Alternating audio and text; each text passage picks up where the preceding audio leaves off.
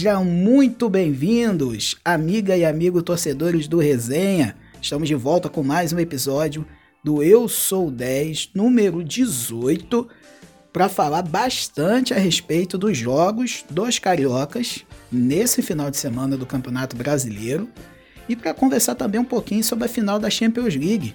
Menino Ney, né?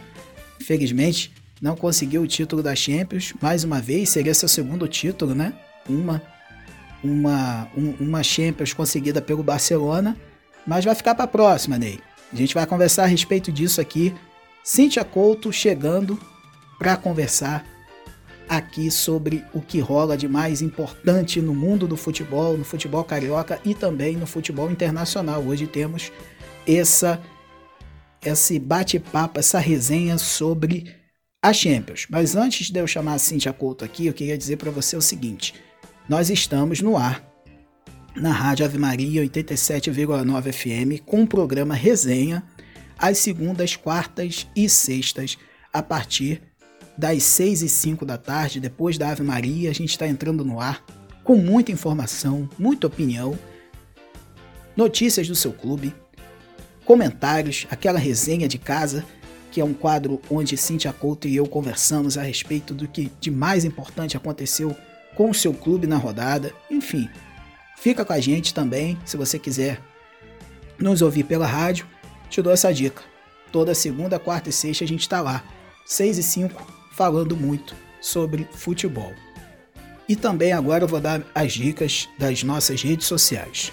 Resenha Cabo Frio, arroba Resenha Cabo Frio no Instagram e Resenha CF no Face. Você que quer acompanhar os nossos conteúdos também pelo nosso pelo nosso Instagram e pelo nosso Face, fique à vontade, é só nos seguir, você será muito bem-vindo, muito bem-vinda. Cíntia Couto, seja muito bem-vinda a mais um episódio do Eu Sou 10 e faça seus cumprimentos para a galera toda que está nos ouvindo nesse momento. Muito obrigado pela sua presença mais uma vez, abrilhantando aqui o nosso episódio. Cíntia Couto. Fala Maurício, fala queridos amigos que acompanham resenha aqui pelo podcast. Então é um prazer estar com vocês em mais um episódio, 18. Quem diria chegaremos tão longe aqui nessa plataforma. E quero te convidar a ouvir esse programa que foi preparado com muito carinho e não deixe de ouvir até o final, nos acompanhe em todas as nossas redes sociais e programas na rádio, que vai ser sempre um prazer contar com a sua companhia. Bem, agora a gente vai partir para o nosso primeiro assunto do nosso Eu Sou 10, número 18, tá? É, é o seguinte: Menino Ney, ou adulto Ney, como você quiser, perdeu a final da Champions neste domingo diante do Bayern de Munique por 1 a 0. O Paris Saint-Germain saiu derrotado. É, gol de Coman aos 14 minutos do segundo tempo. E a gente agora fica com um monte de dúvidas na cabeça, Cíntia e amiga e amigo torcedor do Resenha que está nos ouvindo agora, a respeito de como vai ser o futuro do menino barra adulto Ney. Será que ele vai continuar mantendo essa pegada, Cíntia, de continuação, de bons jogos, de boas performances?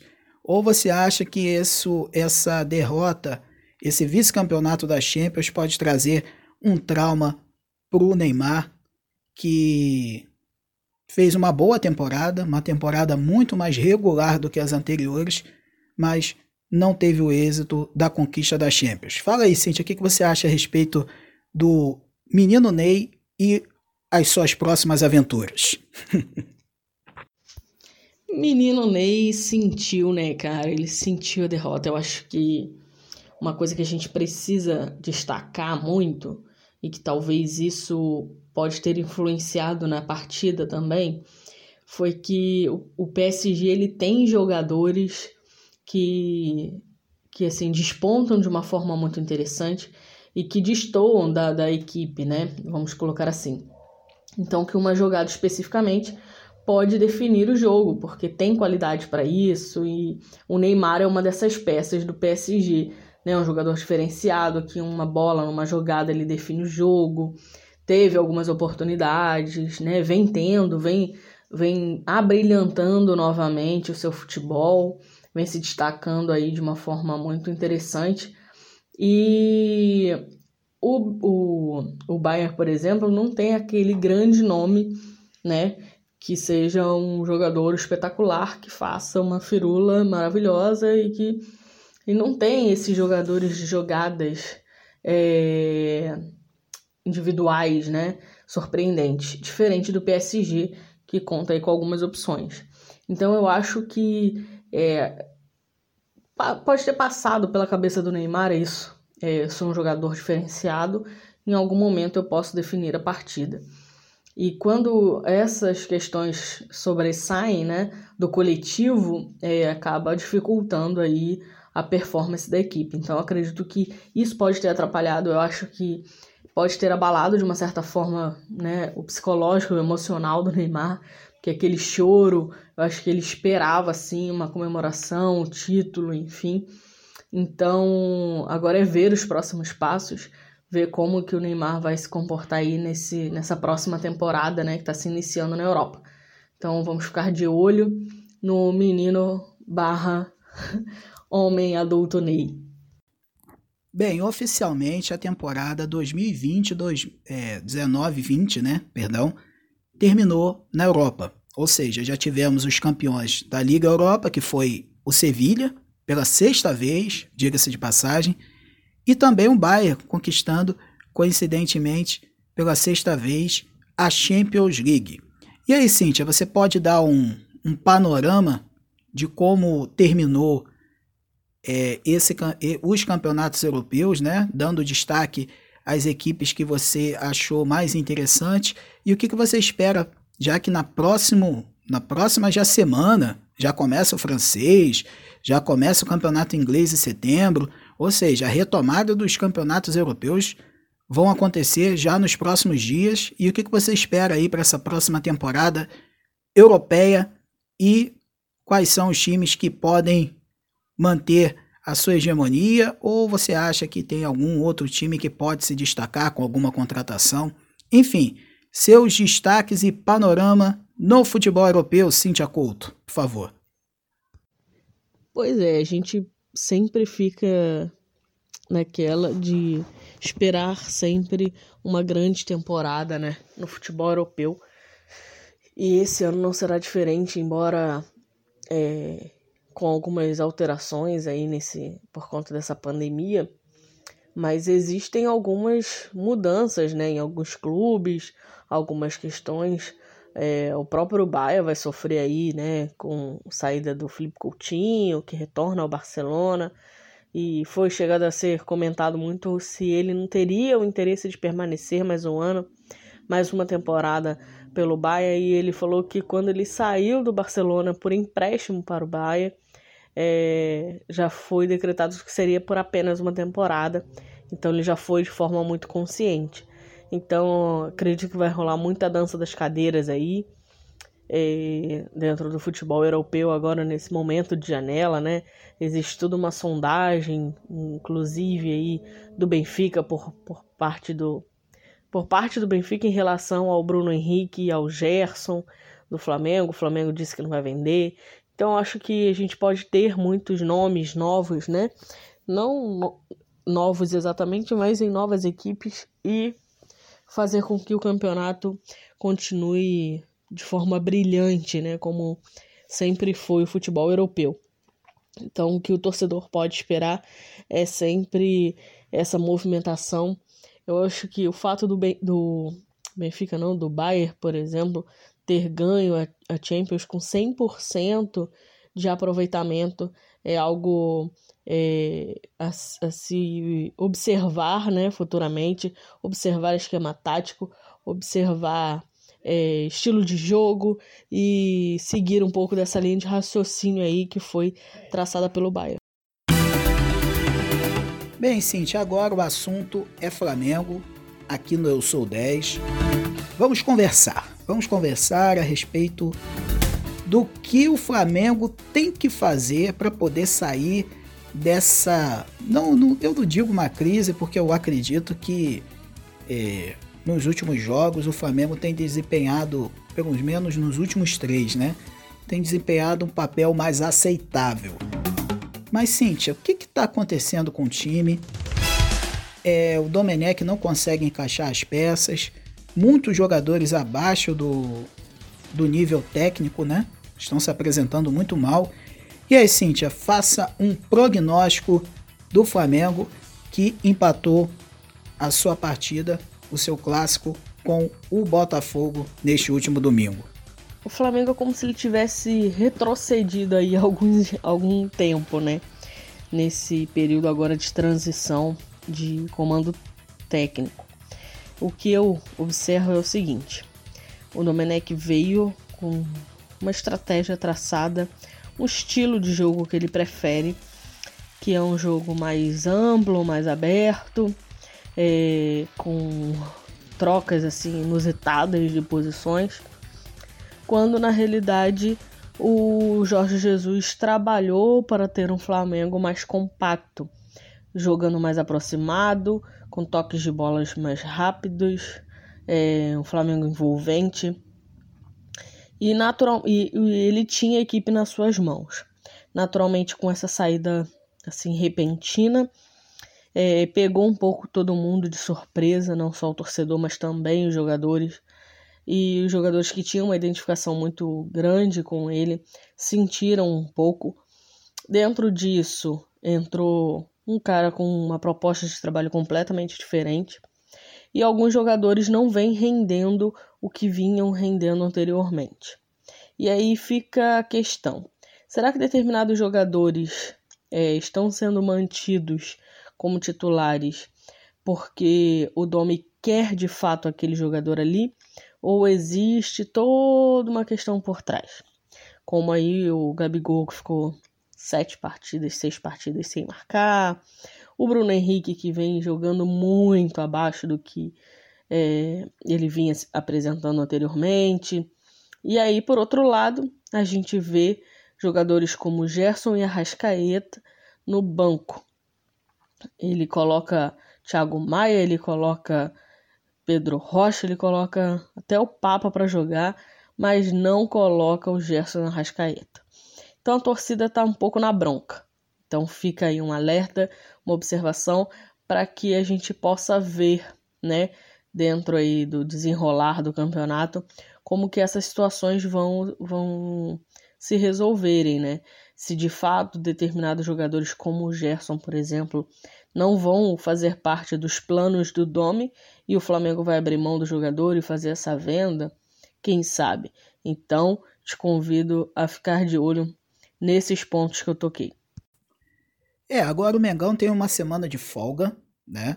O Domi, inclusive até comentei isso no programa Resenha, na Rádio Ave Maria, é, que o Domi, ele se queixou muito em relação à questão da falta de tempo e de treinamentos. Então ele vai ter essa semana para poder conversar, ajustar o time, deixar o, a equipe mais à sua cara. E aí, Cíntia, você também comentou a respeito disso, a gente falou, abordou isso no Resenha de Casa, que é um quadro dentro do programa Resenha.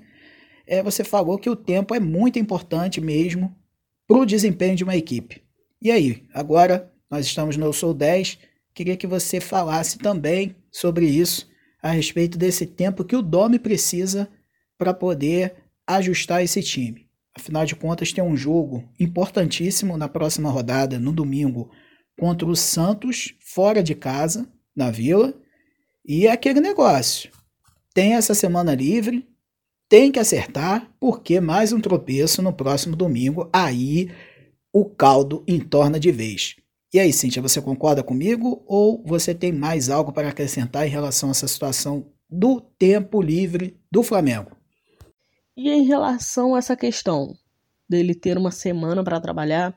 Eu sempre bati na tecla de que o Flamengo estava demorando tempo demais para achar um treinador e que isso iria influenciar nas cinco primeiras rodadas do time do Flamengo, que não teriam grandes vitórias, não conseguiria ganhar, que iria perder ou no máximo empatar uma, as partidas, que as cinco primeiras partidas do Flamengo seriam muito difíceis para o Flamengo.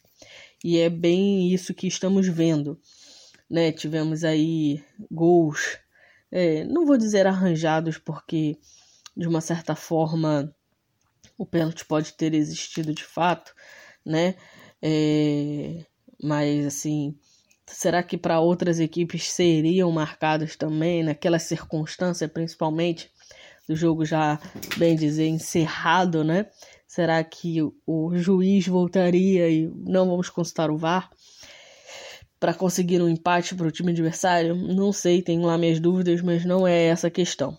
E sim a questão do treinamento que o Domi vai ter o tempo agora para poder fazer o treinamento e, e poder fazer os testes aí, né? Que ele tem feito dentro de campo, com os jogos acontecendo. Testar jogadoras em posições diferentes, for, é, novas formações táticas, com outras peças, enfim. Então a gente espera aí que nessa uma semana de trabalho de folga, né, sem jogos oficiais, que o Domi possa conseguir um, um time para chamar de seu, né? Com aquela escalação, uma escalação oficial, de esse é o time perfeito do Domi. E vamos dar tempo ao tempo para poder ver o que, que ele vai aprontar no decorrer do campeonato. Ué, o Botafogo, Cíntia, tá fazendo um campeonato brasileiro muito, mas muito interessante no sentido de regularidade. É um time que tem um elenco muito abaixo, é, tem uma situação financeira que todo mundo sabe que é, é muito difícil. E o Paulo Tuori, junto com, com o elenco, tem feito um, um trabalho bem interessante. O Botafogo continua invicto, cinco rodadas. É, na verdade, são quatro jogos, três empates e uma vitória. É uma campanha ainda que está meio que é, ainda inconstante, mas de qualquer forma, para uma equipe que como eu mencionei agora há pouco, tem um, um, um tem problemas e limitações, está tá levando o campeonato de uma maneira muito até aceitável. E aí, Cíntia, o que, que você pode dizer desse Botafogo? Um empate diante do Flamengo, um, um jogo que teve aquele golzinho no fim e aquele pênalti com certeza deixou um time um pouco frustrado com esse empate. Fala aí, Botafogo agora no Sou 10. O jogo. O pla... Não foi o jogo, né? O placar, no final das contas, eu acho que desceu quadrado aí na garganta. Não só do torcedor alvinegro, mas do. da comissão técnica dos jogadores também. Quando já achava que estava ganho, tinha levado os três pontos para embalar depois de um jogo importante contra o então líder do campeonato e agora num clássico né, com então o ainda atual campeão brasileiro. Então acho que ficou aquele gostinho amargo, não desceu redondo, mas é, o Botafogo vem numa crescente, como você falou. Vem, o Paulo Autori vem conseguindo é, dar a sua cara né, ao time, é, consegue ter uma certa versatilidade. Teve uma perda nessa semana que foi o Luiz Fernando, que vai fazer falta sim à equipe, é, ainda mais por, por ser um time de peças limitadas, né, como você mesmo colocou. Então, um jogador que tem uma versatilidade, uma certa identificação com o clube, um jogador jovem, com certeza fará falta. Mas eu acho que, no geral, dentro de todas as limitações, o Botafogo vem apresentando um bom trabalho, assim, de você sabe qual o esquema, você sabe o estilo de jogo do Botafogo. É, é jogar com as linhas aproximadas e de marcação é, mais alta e sair no contra-ataque, um contra-ataque forte, rápido, é, com jogadores de referência lá na frente que hoje a gente pode dizer que o Babi e o Pedro são o Pedro Raul são jogadores de referência lá na frente pelo Botafogo então, acho que o Botafogo está seguindo por uma linha muito interessante. Lógico, está longe da perfeição.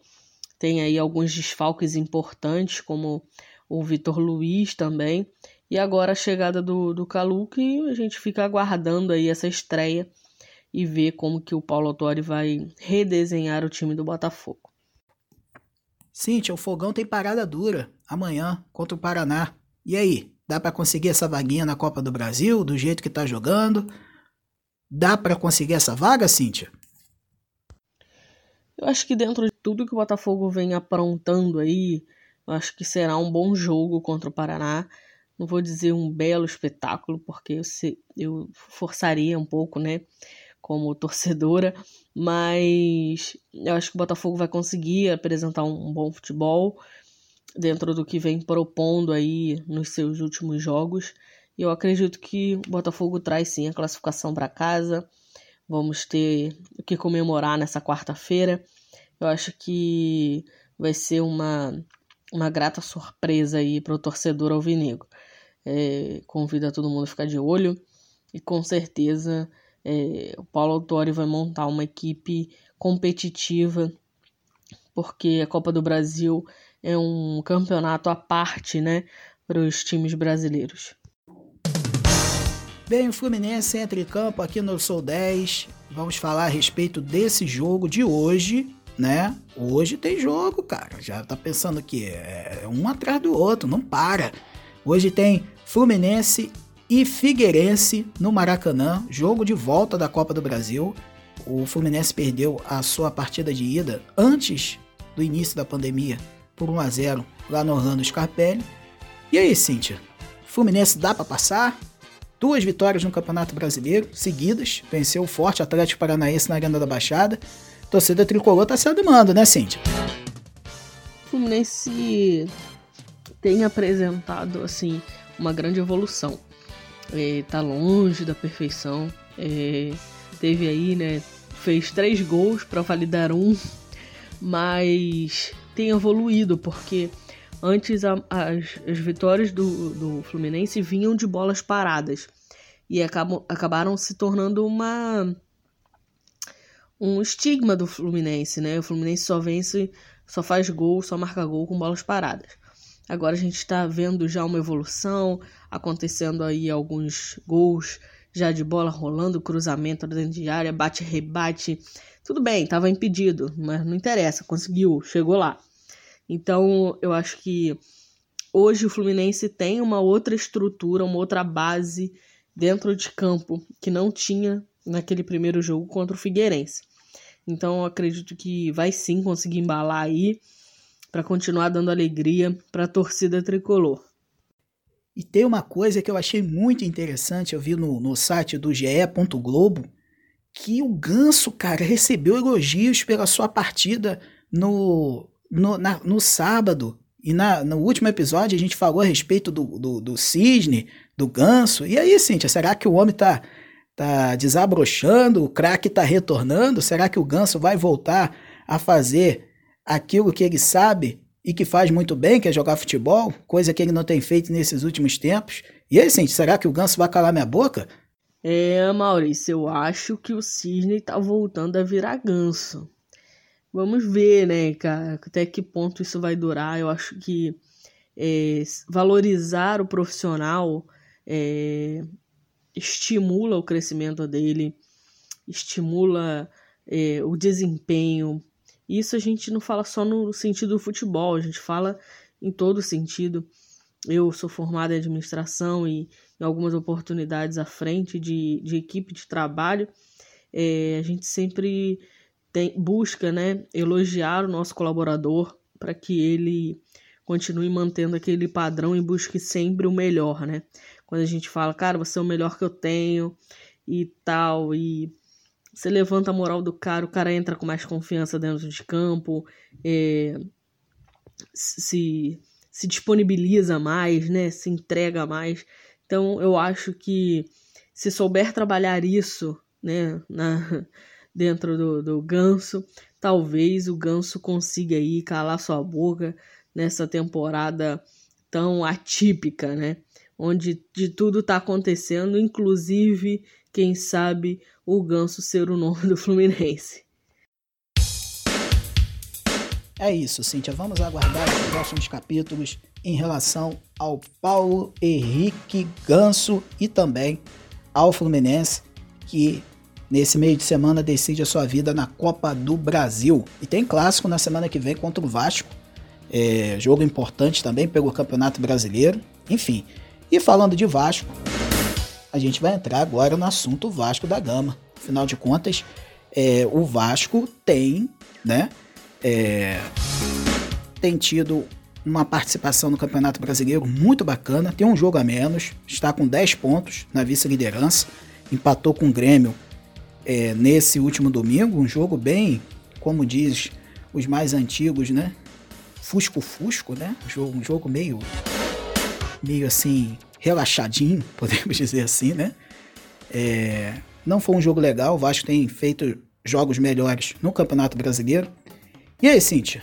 O que, que você pode me dizer a respeito do Vasco nessa rodada do Campeonato Brasileiro?